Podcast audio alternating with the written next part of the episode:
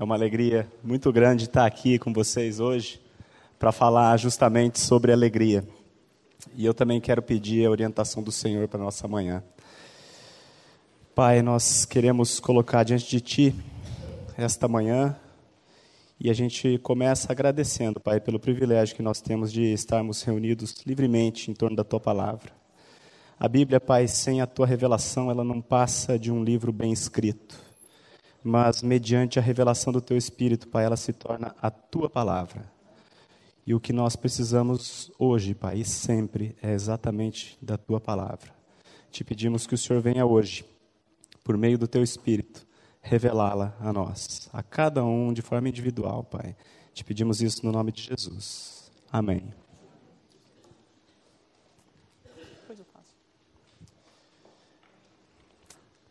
O paradoxo da alegria cristã é o tema do nosso estudo de hoje. Vocês sabem o que é um paradoxo? Você sabe o que é um paradoxo? Eu trouxe uma, uma imagem para a gente dar uma olhada de um paradoxo. Uma imagem que em si só representa um paradoxo para a gente poder entender mais ou menos do que nós vamos falar hoje.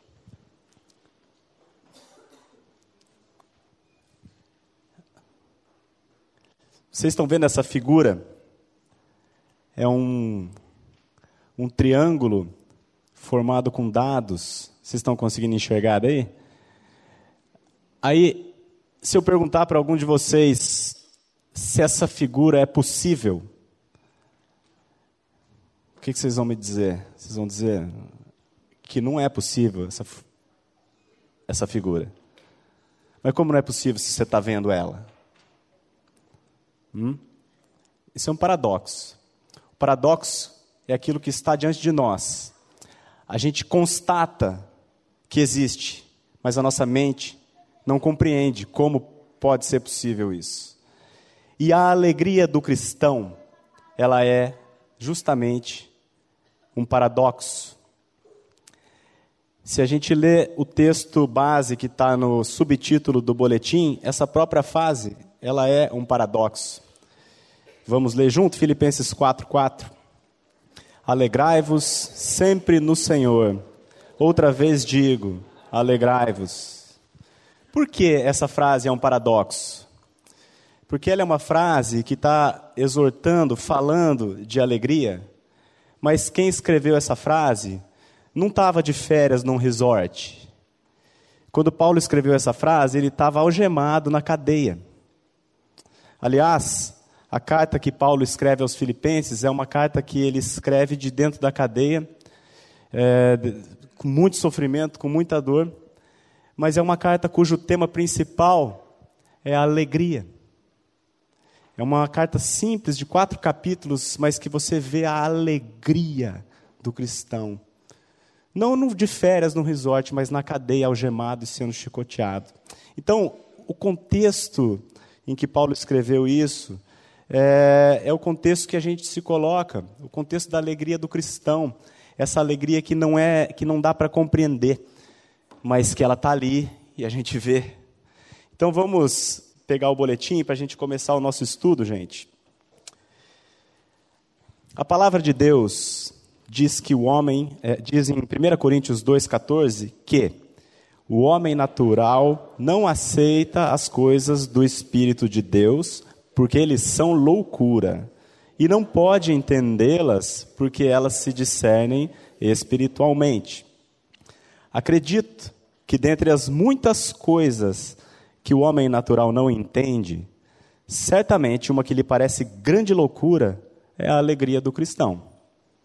Quando o assunto é a alegria, os filhos de Deus têm um ponto de vista completamente diferente dos demais homens. Tiago, por exemplo, escreve que é motivo de toda alegria o passarmos não por uma, mas por várias provações.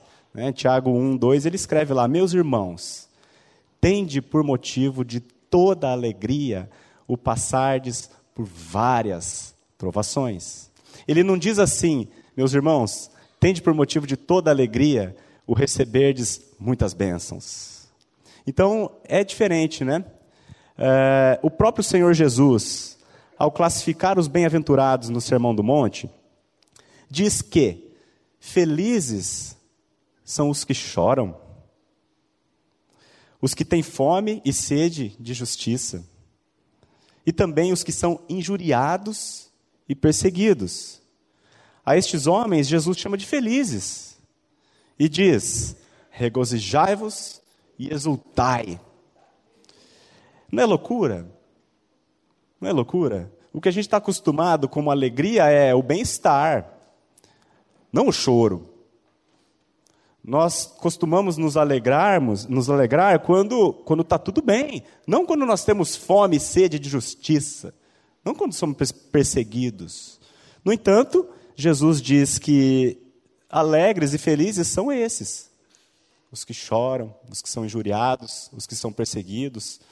Paulo estava preso injustamente, perseguido. A alegria do cristão muitas vezes vai parecer loucura aos olhos do mundo. Como podemos observar em Atos 5, 40, 41, que diz assim: Chamando os apóstolos, açoitaram-nos e ordenando-lhes que não falassem em o nome de Jesus, os soltaram.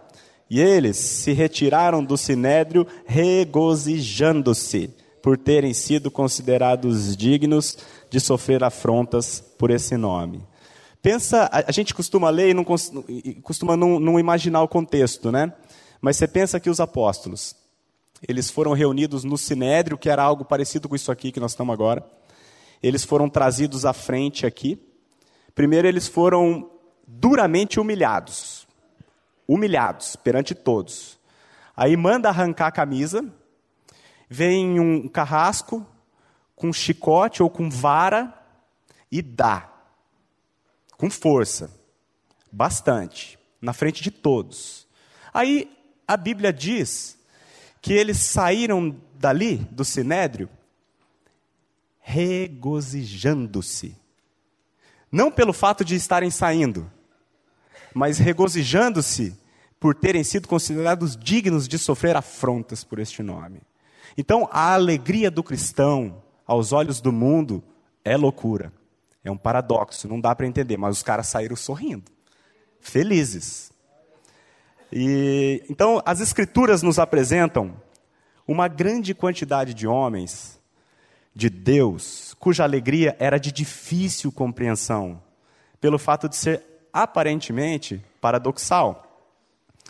O apóstolo Paulo é um bom exemplo. Na primeira etapa de sua vida, antes de conhecer o Senhor, Paulo, ainda Saulo, era uma pessoa muito importante. Israelita legítimo da tribo de Benjamim. Ele era de linhagem nobre, hebreu de hebreus. A, a Bíblia diz que dentre os hebreus ele era o hebreu. Né? Se a gente fosse traduzir para a linguagem moderna, ele seria o cara. Paulo era o cara. E ele era nascido em família abastada e foi educado aos pés de Gamaliel um dos maiores intelectuais de seu tempo. Era como se nos dias de hoje a gente estudasse na USP, ou se formasse em engenharia no ITA, né, em Harvard. Estudar aos pés de Gamaliel era coisa para poucos. Gamaliel era um baita do um, do intelectual, um filósofo importantíssimo do seu tempo. E como se isso fora pouco, Paulo também ocupava uma posição de destaque dentro do partido político dos fariseus, que à época era o maior e principal dentre todos os partidos. E para completar esse currículo invejável, Paulo ainda possuía o ilustre e raro título de cidadão romano, o que lhe conferia ainda mais prestígio e poder. Por quê? Na época, o Império Romano era o império que dominava não só sobre Israel, mas sobre todo o mundo. Então, o povo de Israel era, era vassalo do Império Romano. E os israelitas, todos os judeus, eram duramente oprimidos pelos romanos. Só que Paulo tinha cidadania romana. Ele era um cidadão romano. Então perceba, gente, que, que Paulo, ou Saulo de Tarso, ele era um homem muito importante, de muito respeito, um homem muito admirado, que tinha uma vida muito boa diante do, do mundo. Entretanto, esse homem teve a sua vida completamente transformada quando, a caminho de Damasco, teve um encontro pessoal com o Senhor Jesus. A partir desse dia específico, este eminente cavalheiro passou a perder toda a sua nobreza e passou a ser injustiçado, injuriado e duramente perseguido. Depois de nascer de novo e se tornar um filho de Deus, Paulo passou então a padecer sobremaneira. Por diversas vezes foi açoitado e fustigado com varas apedrejado com tamanha violência, com tamanha violência, a ponto de ser tido como morto. O homem que outrora fora rico, passou agora a conhecer o que é fome, frio e nudez.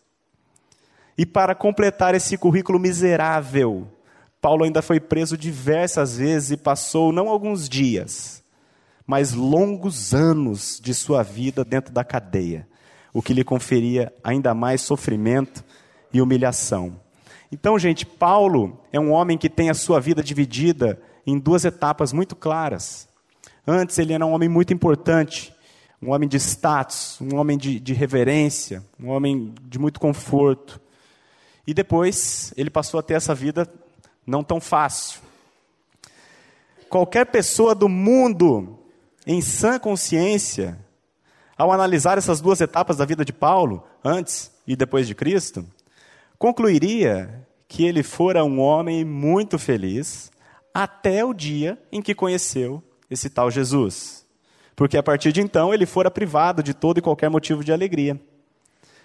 Todavia, quando ouvimos a posição do próprio Paulo sobre a questão, observamos que o seu ponto de vista era paradoxalmente o oposto, como a gente lê em Filipenses 3, 7 a 9. Ele diz: O que para mim era lucro, isto considerei perda por causa de Cristo. Sim, deveras considero tudo como perda, por causa da sublimidade do conhecimento de Cristo Jesus, meu Senhor, por amor do qual perdi todas as coisas e as considero como refúgio para ganhar a Cristo e ser achado nele. Ele que está dizendo isso, não sou eu. Ele escreveu isso. Paulo nos deixa bem claro, gente, que a verdadeira alegria ele experimentou justamente na segunda etapa de sua vida, onde as circunstâncias não lhe eram nada favoráveis. Ele também deixa claro que jamais abriria mão dos açoites e prisões da nova vida para ter de volta o seu antigo e confortável estilo de vida, o que, aliás, ele chama de refúgio. Gente, o estilo de vida de Paulo não era ruim, era muito bom antes. Mas ele considera como refúgio. Você só considera algo bom como refúgio quando você conhece algo muito melhor. É, a gente podia comparar, guardando as devidas proporções, a gente pode comparar a vida do apóstolo Paulo, guardando as devidas proporções, com a vida do deputado Eduardo Cunha. Guardando as proporções, vou repetir. O Eduardo Cunha, ele não era hebreu de hebreus, mas é um carioca da gema, né? O Eduardo Cunha, ele não estudou aos pés de Gamaliel, mas ele se formou numa universidade top, né? Ele não era do partido político dos fariseus, mas ele era do PMDB, o maior partido político do Brasil. E o Eduardo Cunha, ele foi presidente da Câmara dos Deputados, um dos nomes mais importantes da política nacional. Assim como Paulo era membro do Sinédrio. Uma eminente, uma eminente posição ambos ocupavam. E assim como aconteceu com Paulo, Eduardo Cunha também foi parar na cadeia. Os motivos são diferentes. Paulo foi preso injustamente, perseguido e injuriado. Ao passo que Eduardo Cunha foi preso merecidamente, recebeu um julgamento justo e foi condenado porque cometeu crime, roubou, ladrão, corrupto. Foi preso. O Paulo estava preso numa masmorra, suja, fedida. O Eduardo Cunha não, tem cela especial, terceiro grau. Mas enquanto você vê o Eduardo Cunha praguejando, reclamando, dizendo que vai recorrer, porque foi injustiçado, porque está sendo perseguido. Você vê Paulo escrevendo uma carta cujo tema é alegria. O homem natural nunca vai conseguir entender a alegria do cristão, porque ao olhar para a vida do crente, ele não consegue enxergar a vida com V maiúsculo que vive no crente. O homem natural não pode ver aquilo que é claro e patente aos olhos dos filhos de Deus. E Paulo nos explica o método que ele utilizava para viver com alegria, mesmo em, em meio a tantas tribulações. Em 2 Coríntios 4,18, ele diz: Não atentando nós nas coisas que se veem, mas nas que se não veem, porque as que se veem são temporais, e as que se não veem são eternas enxergar as coisas que são invisíveis pode parecer uma grande loucura, mas não é. Antes, é uma realidade na vida de todo aquele que nasceu do Espírito. É o que Paulo via, o invisível. É para onde ele atentava, para as coisas que se não veem. Assim como em Paulo, vemos também em Moisés o exemplo de um homem que teve seus olhos abertos para ver as coisas que se não veem. Como diz em Hebreus 11, 27, Moisés, pela fé, ele abandonou o Egito, não ficando amedrontado com a cólera do rei. Antes, permaneceu firme como quem vê aquele que é invisível. Só para eu dar um breve resumo da vida de Moisés até este dia, ele, Moisés era, nasceu no povo de Israel. E na época que Moisés nasceu, o povo de Israel era oprimido pelo Egito. Então, o Egito dominava sobre Israel. E aí, determinado faraó assumiu o poder no Egito e ele observou um negócio interessante, que o povo de Israel estava se multiplicando muito mais rapidamente do que o povo do Egito. Ele falou, pô, daqui a pouco esses caras vão ser mais que a gente, eles vão começar a dominar a gente. Então ele teve a ideia brilhante de matar todas as crianças que nascessem. Homem. Então ele deu a ordem.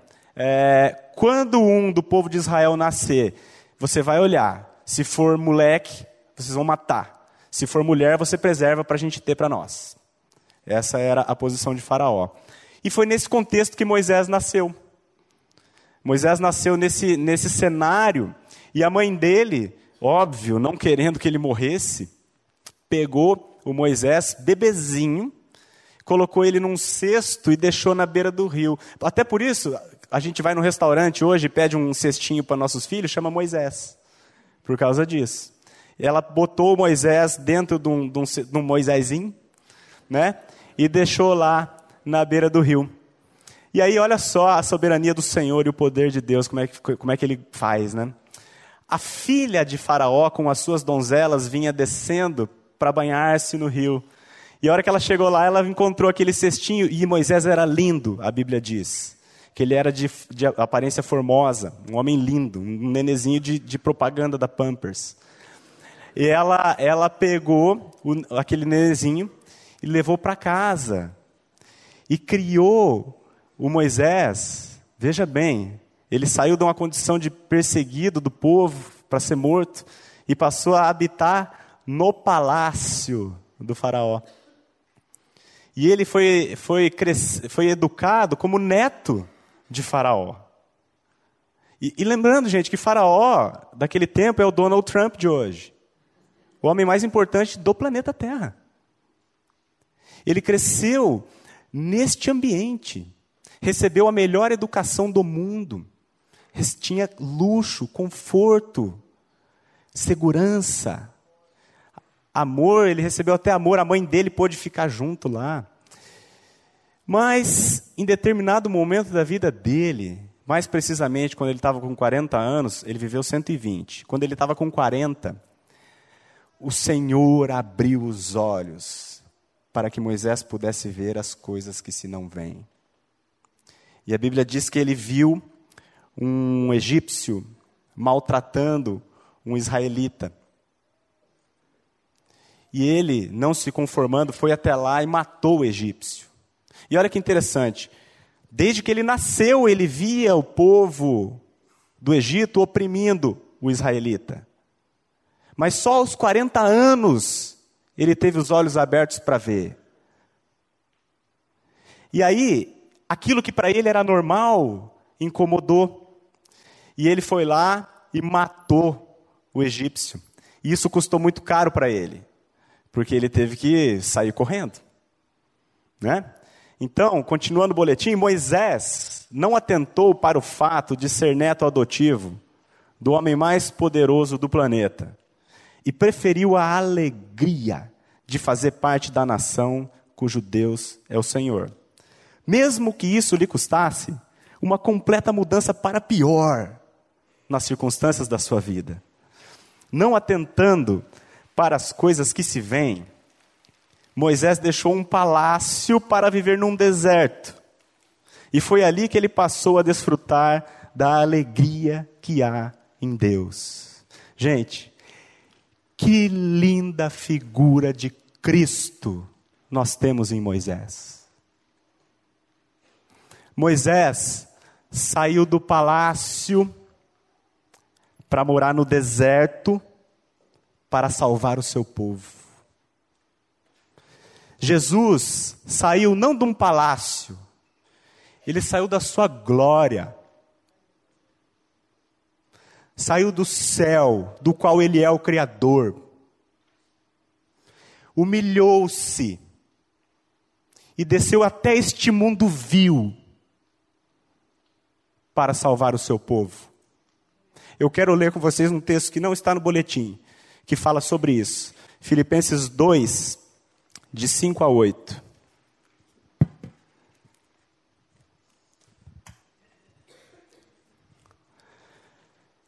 Tende em vós o mesmo sentimento que houve também em Cristo Jesus, pois ele, subsistindo em forma de Deus, sendo Deus, não julgou como usurpação o ser igual a Deus. Antes, a si mesmo se esvaziou, assumindo a forma de servo, tornando-se em semelhança de homens e reconhecido em figura humana, a si mesmo se humilhou, tornando-se obediente até a morte e morte de cruz. A Bíblia diz, gente, que nós devemos percorrer, correr a carreira que nos está proposta, olhando firmemente, não para as circunstâncias, mas para Jesus o autor e consumador da nossa fé, o qual, em troca da alegria que lhe estava proposta, suportou a cruz e não fez caso dela. Nós falamos de Paulo, falamos de Moisés, mas se você olhar para a vida de Jesus, este, não há dúvida, que foi o homem que teve a vida mais dura aqui nesse planeta. Mas ele também foi, sem dúvida nenhuma, o homem mais feliz que pisou na terra. Porque ele não tinha nas circunstâncias da sua vida a sua alegria, mas na comunhão com o Pai. Em troca da alegria que lhe estava proposta, ele suportou a cruz. A Bíblia diz que Jesus é um homem de dores, que sabe o que é padecer. Gente, a nossa alegria não está nas circunstâncias, não está no conforto, está no Senhor. Todo homem passará ao longo da sua vida pelas mais variadas circunstâncias. E todos nós, sem exceção, iremos viver momentos bons e momentos ruins em qualquer área das nossas vidas. Seja no aspecto emocional ou no âmbito conjugal. Quem aqui é casado sabe. Às vezes está bem, às vezes está ruim. Emocionalmente, às vezes você está bem, mas tem dia que você está mal. E assim nós vamos seja na área financeira ou em termos de saúde, seja qual for a área. O que é certo é que haverá oscilações, tanto para cima quanto para baixo. Portanto, se considerarmos que as circunstâncias da nossa vida são de tal maneira instáveis, concluímos racionalmente que é um grande erro procurarmos estabelecer nelas a nossa fonte de alegria. Gente, eu vejo é, é, as mais variadas fontes onde as pessoas colocam, é, é buscam alegria. Né? Por exemplo, É, tem gente que, que bota a alegria sua, busca a alegria no final de semana. Chega sexta-feira, você abre o WhatsApp, o que você recebe de mensagem dizendo: hoje é sexta-feira. Já viu? Existe até uma espécie de, idolatria à sexta-feira. E aí eu fico pensando assim: o final de semana tem sábado e domingo. As outras, o resto da semana, o meio da semana tem segunda, terça, quarta, quinta e sexta. Que vida miserável! De sete dias, em dois você tem alegria? Os outros cinco é tristeza? Que miséria! Que medíocre! Meu irmão, você não tem prazer de levantar na segunda-feira e ir trabalhar? Não é alegria para você? Tem gente que coloca alegria no final de semana, nas férias. Olha que coisa medíocre. Você tem alegria então um mês do ano, os outros onze você não tem? Isso é, é, é, Alguns acreditam que a alegria vem da estabilidade financeira, né? Ah, o dia que eu tiver a minha casa, eu vou realizar meu sonho e eu vou ser feliz, né? Ah, o dia que eu tiver o meu carro, quando eu chegar a ser diretor, aí eu vou ser feliz. Coloca a alegria ou entende como fonte de alegria algo que não é. Tem gente, por exemplo, que busca a alegria no vigor físico. Né? Quando eu olho para artista, por exemplo, você vê os artistas, porque é tudo lindo, né? São todos lindos, perfeitos. E aí o tempo vai passando, você vê a mulherada da televisão lutando contra o tempo. Academia se mata, tem uma, tem uma alimentação bizarra, horrível, para lutar contra o tempo. Aí vai esticando, né? Querendo lutar contra o impossível. Por quê? Porque acredita que a sua beleza é fonte de alegria. Né? Aí você vê, por exemplo, Madonna, quase 70 anos, fazendo clipe com, de calcinha e sutiã. Você entendeu? A pessoa se apega à circunstância, achando que a circunstância é a que traz alegria. Pode até trazer, mas ela vai passar. Tem gente que se apega à sua saúde, por exemplo. Né? Você viu, final de ano, todo quando o cara vai te dar um abraço, ó, o importante é ter saúde, o resto a gente corre atrás. Né? O importante é ter saúde. Se não tiver saúde, aí complica. Né? É, deposita na saúde a sua fonte de alegria. Gente, eu não estou dizendo que, que não é bom você ir na academia, cuidar da saúde, tem que fazer isso sim, é importante. Mas não deposite a sua alegria, ou não busque nisso a sua fonte de alegria. Porque a sua saúde hoje é uma, amanhã não será. Você pode ser o cara mais atleta do mundo, o cara que se alimenta melhor, não come nada, não é só verde, só mato. Hoje você está bem, amanhã você vai ficar mal. Eu não preciso ser um profeta para falar isso. Você vai ficar doente. Você vai. Isso é fato. Ninguém aqui discorda de mim. Então, gente, busque saúde sim, mas não deposite na sua saúde, ou na sua beleza, ou sua, no seu dinheiro a sua fonte de alegria, porque vai acabar. A gente, há dez dias atrás, falando em saúde que acaba, há dez dias atrás nós estivemos no velório da nossa irmã Neuci. E a gente está falando da, do paradoxo da alegria do cristão, né? Até o velório do crente é paradoxal, porque é um lugar de muita alegria, de tristeza, sim, de saudade, de amor, de choro, mas é um lugar de muita alegria. É paradoxal. No velório da Neuci, a gente louvou ao Senhor, a gente cantou. A gente estava sim com saudade, mas alegres. A Neuci, ela era uma pessoa que, que vivia no vigor da sua saúde, jovem. Eu acho que ela não tinha 60 anos, né? Não tinha 60. Tinha, né? 60 e pouquinho. 56 anos.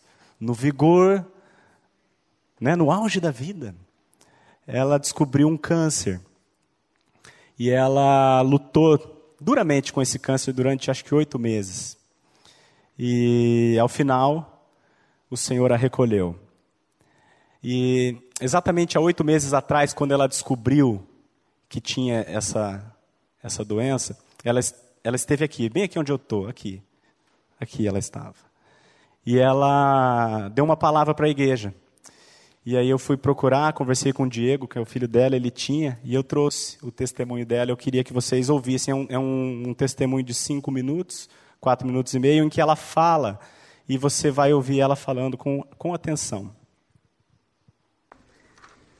Há um texto bíblico que diz assim: Tudo aquilo que vós quereis que os homens vos façam, fazei vós a eles. Tudo aquilo que você quer que a pessoa faça a você, faça a ele. Tudo o que vós quereis que os homens vos façam, fazei vós a eles.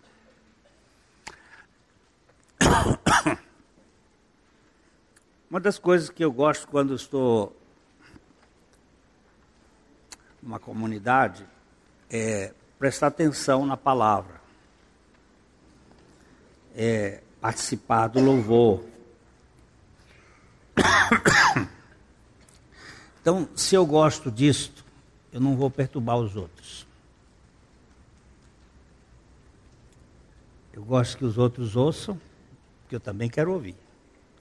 E se alguém está é, tá agitado, é bom sossegar.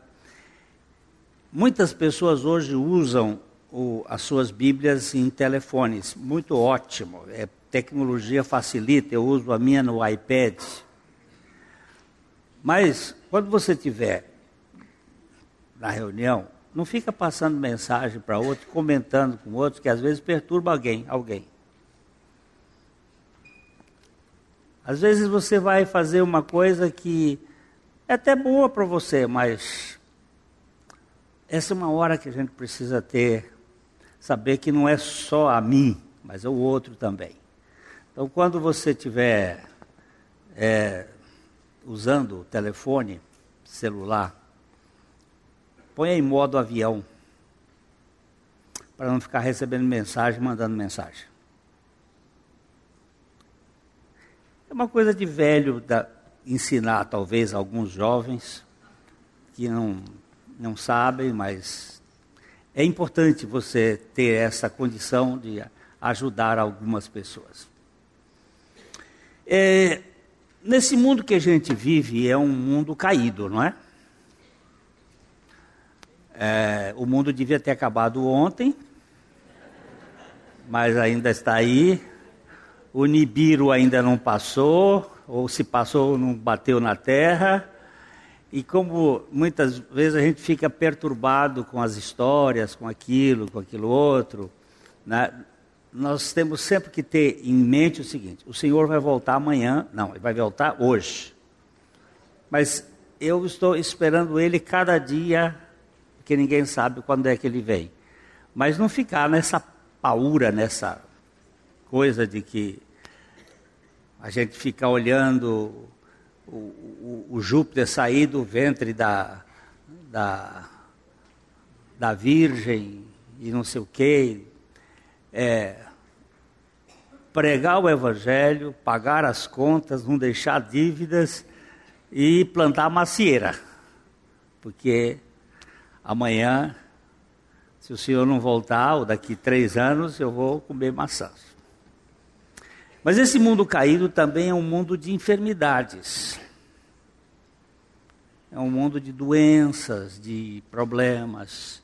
E às vezes a gente recebe algum diagnóstico bem pesado. E tem uma palavrinha que, que parece que não, quando bate na gente, Uh, todo mundo apavora. Câncer.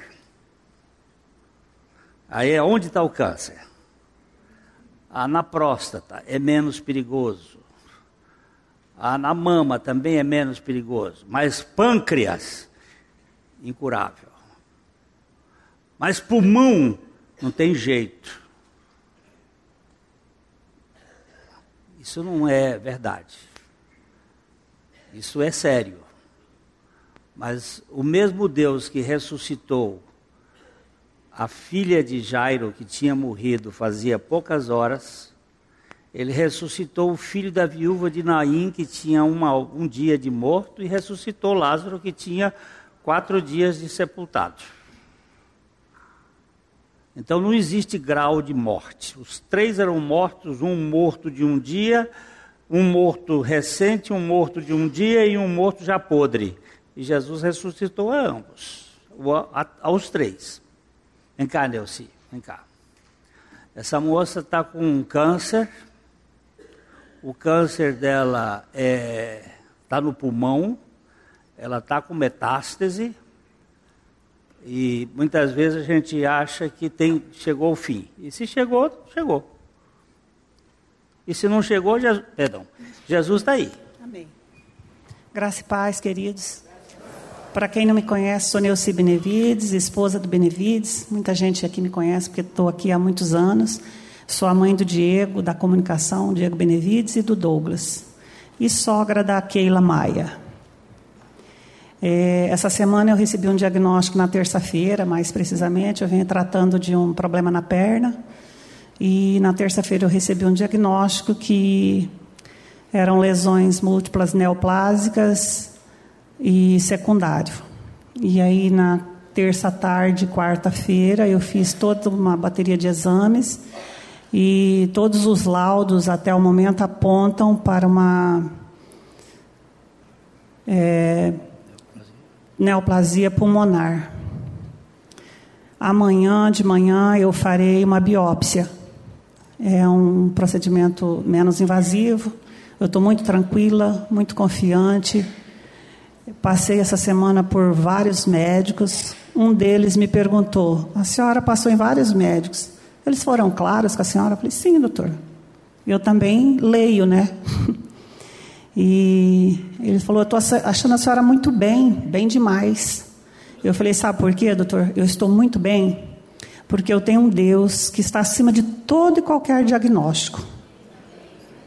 Todos os laudos até agora apontam para a neoplasia. A biópsia vai confirmar, sim ou não. Mas eu não estou preocupada. O que eu posso dizer para vocês hoje é que eu estou firme na rocha que é Cristo. Ele é a minha força. De que terei medo?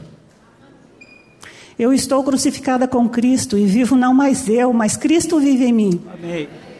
E esse momento que eu estou passando, ele serve para eu glorificar o nome do Senhor. Amém. Porque, como diz um pastor que eu amo muito, para Deus, gripe e câncer é a mesma coisa. E é verdade. Então eu, tô, eu estou na paz que excede a todo entendimento. Ninguém entende, mas eu sei que o que está me sustentando é o Senhor. Eu não estou com medo. Eu sei que a biópsia confirmando aí todos os laudos que já apontam para o problema. Eu sei o que eu tenho que passar, mas eu sei que o Senhor está comigo em todo o tempo. E eu estou aqui para contar com as orações de vocês. Não quero omitir nada, eu não faço segredo, acho que é, não é hora para isso. Eu creio que todos vocês estão comigo nessa luta. E o nome do Senhor há de ser louvado e glorificado. Essa semana, por onde eu passei, com enfermeiros, pessoal que fizeram meus exames, e a, a, a minha correria essa semana foi muito grande, mas eu pude testemunhar do amor de Deus na minha vida. E todas as coisas cooperam para o bem daqueles que amam a Deus. E eu creio nisso, e o nome dele há de ser louvado em todo o tempo na minha vida, para a glória dele. Muito obrigada, viu? Deus abençoe a todos. Vamos orar? Paizinho, é bom a gente descansar em Ti. E saber que não, nada foge ao teu cuidado. Mesmo sem linguagem e sem fala. Tu sustentas este universo no seu percurso. E tu sustentas cada célula. E tu mudas o caminho das coisas. E nós entregamos diante do Senhor a vida de Neuci. para que o Senhor faça aquilo que for para a glória do teu nome. O nosso pedido, em nome de Jesus, é que ela seja curada. E a entregamos nas tuas mãos. Em nome do Senhor Jesus. Amém. Aleluia, aleluia. Ela acabou de dizer aqui que nunca se sentiu tão amada pelo Pai. Isso não é força humana, isso é graça divina. Quem nos separará do amor de Cristo? Será tribulação? Ou angústia? Ou perseguição? Ou fome? Ou nudez? Ou perigo? Ou espada? Porque eu estou bem certo de que nem a morte, nem a vida, nem os anjos, nem os principados, nem as coisas do presente nem do porvir, nem os poderes, nem a altura, nem a profundidade, nem qualquer outra criatura poderá separar-nos do amor de Deus que está em Cristo Jesus, nosso Senhor. Romanos 8, 35 a 39. A Neuci tinha convicção dessa verdade. Assim como Paulo tinha convicção dessa verdade. E esta convicção faz com que você, ao descobrir que tem um câncer que vai te matar, faz com que você se sinta amada pelo Pai. A alegria do cristão é paradoxal e não está vinculada às circunstâncias durante os oito meses que a, Neuci lutou contra o câncer, em nenhum momento ela perdeu a alegria de viver. Isso é paradoxal, o médico não entende. Neuci, foram claro com você?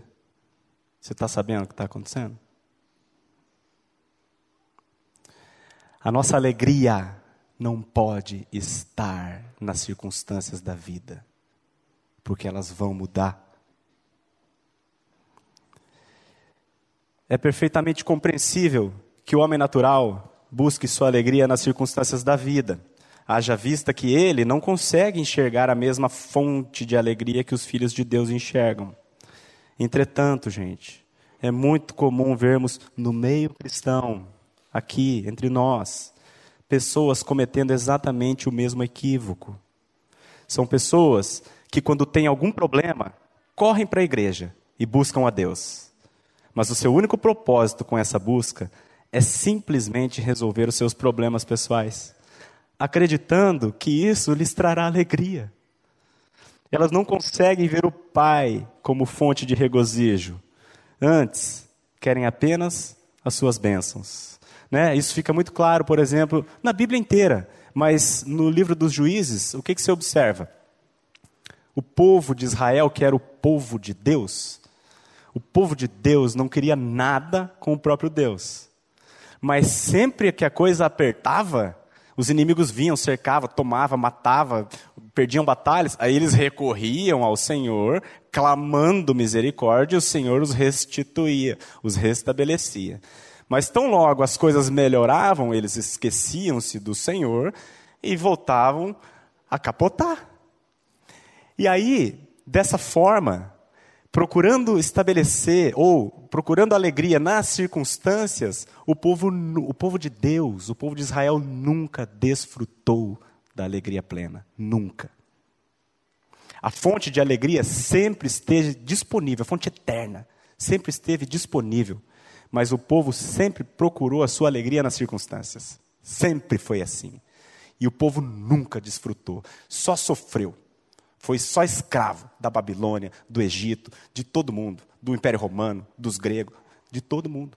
Era para ser a nação, mas só padeceu, porque buscou alegria no lugar errado. É, tem aquela história, e no, muitos de nós fazemos isso, gente. Né? Aquela história que eu já contei aqui, vou falar de novo. A igreja estava cheia.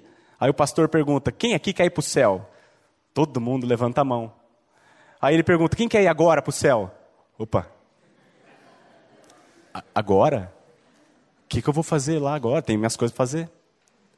Eu tenho meu, tenho meu trabalho, tenho minhas coisas. Então, vocês percebam que as pessoas querem as bênçãos de Deus, mas não querem nada com o próprio Deus. Isso é um problema, gente, é um problema sério, porque a Bíblia diz que no céu Deus será tudo em todos. Ora, se a única coisa que eu tenho no céu é Deus e eu não quero Deus, então eu preciso rever para onde eu quero ir. Isso é sério. Eu quero ler pra, com vocês a parábola do filho pródigo que está no livro de Lucas, Lucas 15.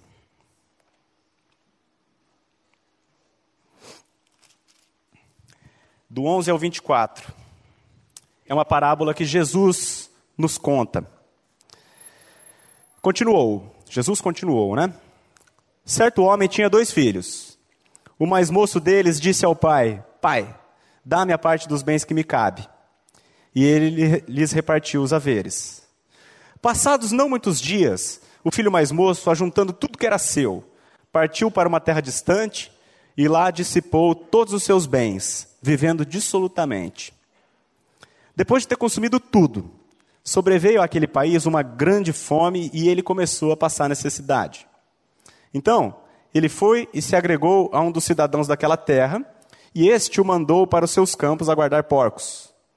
Ali, desejava ele fartar-se das alfarrobas que os porcos comiam, mas ninguém lhe dava nada.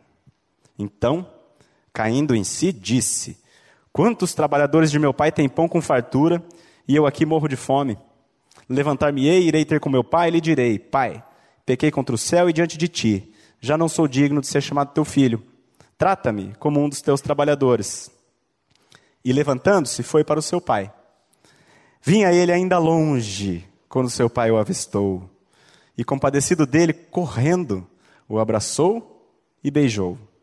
E o filho lhe disse: Pai, Pequei contra o céu e diante de ti. Já não sou digno de ser chamado teu filho. O pai, porém, disse aos seus servos: Trazei depressa a melhor roupa, vestiu, ponde-lhe um anel no dedo e sandálias nos pés. Trazei também e matai-o no novilho cevado. Comamos e regozijemo-nos, porque este meu filho estava morto e reviveu, estava perdido e foi achado. E começaram a regozijar-se. O filho pródigo cometeu essa tremenda insensatez de querer somente as bênçãos do pai e nada com o pai.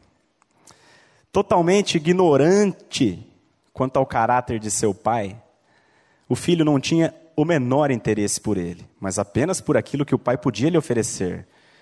Pai, dá-me a parte dos bens que me cabe, é o que ele fala. Ele desejava as bênçãos do pai, mas não queria nada com o pai. Né? Ele fala assim: pai, dá aqui. Dá aqui, eu quero tudo que você pode me dar, mas eu não quero. Você eu não quero. E a Bíblia diz que ele foi para uma terra distante. Ele foi para longe. Esse jovem atentava somente para as coisas que se veem. E como todas essas coisas são passageiras, elas de fato passaram. Então, quando isso aconteceu, o que era alegria se tornou profunda tristeza. Ali desejava ele fartar-se das alfarrobas que os porcos comiam e ninguém lhe dava nada. É interessante observarmos que, não obstante ter passado por toda aquela experiência, o filho ainda não tinha aprendido nada a respeito do Pai. E não conseguia vê-lo como fonte de alegria. Antes, o enxergava apenas como um que pudesse resolver os seus problemas pessoais. Ele disse: Quantos trabalhadores de meu pai têm pão com fartura e eu aqui morrendo de fome? E o que, que ele pensou? Pô, vou trabalhar para meu pai, vou comer pão, vou matar minha fome e então, resolvendo a minha circunstância, terei alegria. Essa é, é, é o que, que ele tinha na mente. Gente, o Senhor certamente tem o poder para cuidar das circunstâncias das nossas vidas. E sempre que tivermos dificuldade, devemos sim procurá-lo, porque, como Pai, Ele tem prazer em nos auxiliar com nossos problemas. Entretanto, apagar nossos incêndios não é nem de longe o seu principal objetivo para conosco. Consertar as circunstâncias das nossas vidas nos traz uma alegria que é apenas temporária. Mas o Deus eterno não tem compromisso com nada que não seja também eterno. A alegria, gente, que o Senhor tem para nos oferecer é eterna. E, portanto, não está vinculado a nada que também não seja eterno. A alegria que nos está proposta não está vinculada às circunstâncias. Não está. Se você pegar todos os homens da Bíblia, preste atenção na vida deles. Olha só, é, já pensou se um dia o Senhor chegasse para você e falasse assim: Você mora aqui em Londrina, sua família está toda aqui o Senhor chega para você e fala assim: levanta, vai embora. Vai embora de Londrina. Deixa toda a tua família aqui e vai embora. Mas para onde, Senhor? Não interessa. Eu vou te falar. Sai primeiro. É isso que ele fez com Abraão, por exemplo. Que, que, que alegria tem, olhando para a vida dele, como é que você ia se sentir? Você, né, se o Senhor chega para você e fala assim, ó, vai embora, deixa tudo aqui e vai embora para uma terra que eu vou te mostrar. Você não ia. Porque é uma circunstância muito difícil. Aí, para esse mesmo cara, um tempo depois, o Senhor chega e fala assim: pega o teu filho. Você tem filho, não tem? Você ama ele, não ama? Então, pega ele, pega um pouco de lenha, pega um cutelo ali, uma machadinha, vai num lugar que eu vou te mostrar, e a hora que você chegar lá, você vai amarrar seu filho em cima da lenha. Com o cutelo, você vai imolar o seu filho. E depois que ele estiver morto, você vai tacar fogo e você vai oferecer o teu filho em holocausto para mim. Essa é a vida de Abraão. Veja que o Senhor, ele não está preocupado. A alegria que ele, que ele está preocupado sim em nos dar alegria. Isso é um fato. Mas a alegria não está vinculada às circunstâncias dessa vida. Pega a vida de Noé, por exemplo. Noé é um cara que começou a construir um barco num tempo que a humanidade não conhecia o que era chuva. Nunca tinha chovido na terra. Aí o Senhor chega para Noé e fala assim: Ó, vou mandar um dilúvio, vai inundar tudo. Então o Noé começou a construir um barco enorme, tinha cento e poucos metros, um negócio. Todo mundo passava e perguntava para ele: O que, que é isso, Noé? Ele falou: Não, vai chover. Os caras: Que chover, velho? O que, que é isso? E ele demorou para construir. Ele passou praticamente um século construindo a arca. Um século sendo ridicularizado. Um século como motivo de piada. Mas alegre, porque ele sabia com quem ele estava falando, com quem ele estava tratando. E depois que começou o dilúvio, aí piorou. Ele entrou, ele ficou quase seis meses dentro da arca, num zoológico. Gente, hoje você está lá num almocinho de domingo, o cachorro vai lá e alguém pisa no cocô do cachorro. A gente estava no almoço de domingo, pisaram no cocô do cachorro, ficou um fedor lá. Todo mundo achou ruim. Você imagina o Noé, que ficou seis meses dentro de um barco, com todos os animais da terra. Você está percebendo que a alegria que o Senhor te propõe não está vinculada às circunstâncias. A alegria está vinculada à salvação. Noé viu a humanidade inteira perecer e ele viveu pela graça. A nossa alegria não está nas circunstâncias. O grande propósito de Deus para as nossas vidas é nos mostrar que, independentemente das circunstâncias, Ele próprio é a nossa fonte de alegria. Como diz o salmista: Na tua presença há plenitude de alegria, na tua destra, delícias perpetuamente. Salmo 16. Ele não diz assim: nas tuas bênçãos há plenitude de alegria. Ele não diz assim, na tua saúde há plenitude. Ele fala assim, na tua presença. Sabe por que ele diz isso? Porque quando Deus nos criou, Ele nos criou com o um único propósito, de que tivéssemos relacionamento com Ele.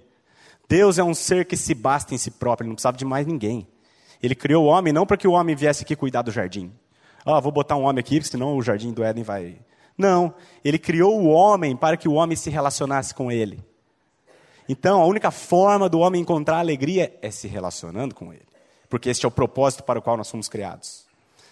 É, aquele filho insensato, falando do filho pródigo, aquele filho insensato e ignorante, ao retornar para casa, queria apenas e tão somente resolver os, seus, os problemas do seu ventre. Mas vinha ele ainda longe quando seu pai o avistou. E compadecido dele, correndo, o abraçou e beijou. Pensa se esse pai fosse qualquer um de nós. Primeira coisa, dá uma surra no moleque. Segunda coisa que nós faríamos era, seria improperar. Sabe o que é improperar? Jogar na cara. Tá vendo, moleque? Falei? Vagabundo. Não te falei? É isso que nós faríamos como pai. Mas eu não tô, nós aqui não estamos falando de nós, nós estamos falando do pai. Esse pai, tá, perceba o detalhe do texto, que vinha o filho ainda longe quando o pai o avistou. O pai estava todo dia, eu acho que na parte mais alta da casa, olhando, esperando. E quando o filho vem, o pai corre, o abraça, o beija, põe um anel no dedo dele, dá uma identidade para ele. Você é meu filho. E eu creio que foi esse foi o exato momento em que o filho, já homem formado, barbadão, finalmente conheceu quem era o seu pai. Precisamente nesse momento, ao perceber que era alvo de tão grande amor e perdão, foi que esse jovem se arrependeu. E ele arrependeu-se não apenas de suas atitudes estúpidas, mas principalmente daquilo que ele era em sua essência. Um ser indigno, que não merecia nem uma fração daquele amor. Foi a partir desse momento, ao ver quem ele era e quem o pai era, foi a partir dali que ele descobriu onde estava sua fonte de alegria: no pai. Esse moleque, quando voltou para casa, eu tenho certeza que ele pensou assim: meu, nunca, o que, que eu quero ficar fazendo do meu pai? Eu quero estar com ele. Ele é a minha fonte de alegria. Não as bênçãos dele, não as coisas que ele me dá, mas ele próprio. Este é o ponto crucial na vida de todo crente: o novo nascimento. A partir desse momento, o pai ordena: comamos e regozijemos-nos, porque este meu filho estava morto e reviveu, estava perdido e foi achado. E ao detalhe, começaram a regozijar-se. A alegria é ali, com o pai. O filho pródigo buscou alegria em muitas coisas, mas começou de fato a regozijar-se somente quando chegou na presença do Pai, discernindo quem ele era. A alegria do cristão começa no seu novo nascimento e nunca mais acaba. Eu, eu, quando eu chego na minha casa no final do dia, é o ponto alto minha, do meu dia. Que eu chego em casa, eu tenho três filhos. Dois vêm correndo, um que ainda é de bebezinho não consegue fazer nada, mas os outros dois vêm correndo para me abraçar, para me beijar, para brincar comigo. Ao longo do dia, todas as pessoas com as, quais, com as quais eu me relaciono, elas se relacionam comigo porque elas esperam alguma coisa de mim. Quer vender alguma coisa para mim, ou quer comprar alguma coisa. Elas têm algum interesse ao se relacionar comigo, mas os meus filhos não. Quando eu chego em casa, a única coisa que eles querem é a mim. E é muito interessante quando Jesus diz que quem não for como uma criança não pode ver o reino de Deus. Ele diz: Deixai vir, vir a mim as criancinhas, porque dos tais é o reino de Deus. Eu fico pensando se um dia eu chegasse na minha casa, meu filho viesse correndo para me dar um abraço, me desse um beijo. Ó, oh, papai, né? beijou, abraçou. Agora que eu já te beijei e abracei, eu quero dois sorvetes. Né? Chega outro dia, ele brinca comigo. É, ó, oh, papai, hoje eu brinquei meia hora, então, uma bike. Quero uma bicicleta. E é exatamente isso que muitos de nós fazemos com o Senhor. Queremos o que Ele pode nos dar, mas não queremos absolutamente nada com Ele. Isso é teologia da prosperidade. Teologia da prosperidade, ao contrário do que muitos pensam, não é aquela teologia que você dá dinheiro e você fica rico. Não é isso. Não é simplesmente isso. Teologia da prosperidade é um Deus que serve a você, que te dá, melhora as circunstâncias da sua vida para que você tenha alegria. Essa é a teologia da prosperidade. Agora, o Evangelho da Graça é um Deus que Ele próprio é a alegria. A nossa alegria é o Senhor. Limitar a Deus como se Ele fosse um mero solucionador de problemas é reduzi-lo demais. E quando fazemos isso, perdemos justamente o que Ele pode nos oferecer de melhor, Ele mesmo. Jesus diz: Eu sou o pão da vida. Quem vem a mim jamais terá fome, quem crê em mim jamais terá sede. Em qualquer outro lugar que busquemos alegria, não encontraremos. Se encontrarmos, ela será efêmera. A nossa alegria não está nas circunstâncias e também não está em nada que os olhos podem ver, mas no Senhor. Por quê? Porque o reino de Deus não é comida nem bebida, mas justiça e paz e alegria no Espírito Santo. Que o Pai nos conceda a graça de atentarmos com clareza para as coisas que se não veem. Que sejamos constrangidos de tal maneira pelo seu amor, a ponto de desejarmos permanecer continuamente diante da sua presença, nos seus braços, onde há plenitude de alegria e delícias perpetuamente. Vamos terminar com esse texto maravilhoso de Abacuque 3, 17 e 18. Ainda que a figueira não floresça, nem haja fruto na vide, o produto da oliveira minta, e os campos não produzam mantimento. As ovelhas sejam arrebatadas do aprisco, e nos currais não haja gado. Todavia, eu me alegro no Senhor, exulto no Deus da minha salvação. Louvado seja sempre o Senhor, a nossa inesgotável fonte de alegria. Amém? Vamos orar, gente? Pai, nós queremos te agradecer, Senhor, porque tu és um pai que ama. Tu és um Deus, um Pai amoroso que amou o mundo de tal maneira, Pai, que deu o seu filho unigênito, Pai. deu o teu filho, o teu próprio filho a quem tu amas, para que todo aquele que nele crê não pereça, mas tenha a vida eterna.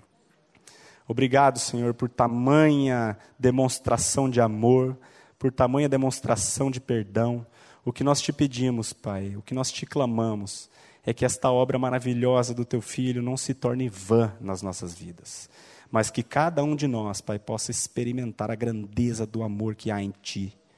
Nós te pedimos que o Senhor nos, nos quebrante por meio do Teu amor, assim como o Senhor fez com o Filho pródigo. Que nós possamos reconhecer, Pai, que a verdadeira alegria nós a teremos somente em Ti. Nós te pedimos isso, Pai, para que o nosso gozo seja completo e para que o teu nome seja glorificado na terra por meio das nossas vidas, Pai. Te pedimos isso no nome de Jesus, Senhor. Amém. A Livraria PIB Londrina procura selecionar cuidadosamente seus títulos e autores a fim de oferecer um conteúdo alinhado com o Evangelho de Jesus Cristo. Bíblias, livros de teologia, devocionais, literatura infantil, biografias, comentários bíblicos e muito mais. Dispomos também de um acervo de CDs e DVDs das mais de 5 mil mensagens ministradas na primeira Igreja Batista em Londrina. Visite a Livraria PIB Londrina e conheça ainda mais. Livraria PIB Londrina, de segunda a sexta, das 13h30 às 18 horas. Endereço na Avenida Paraná, 76A, próximo ao Calçadão, bem no centro de Londrina. Ligue para 3372 8921 ou acesse o site www.livrariapiblondrina.com.br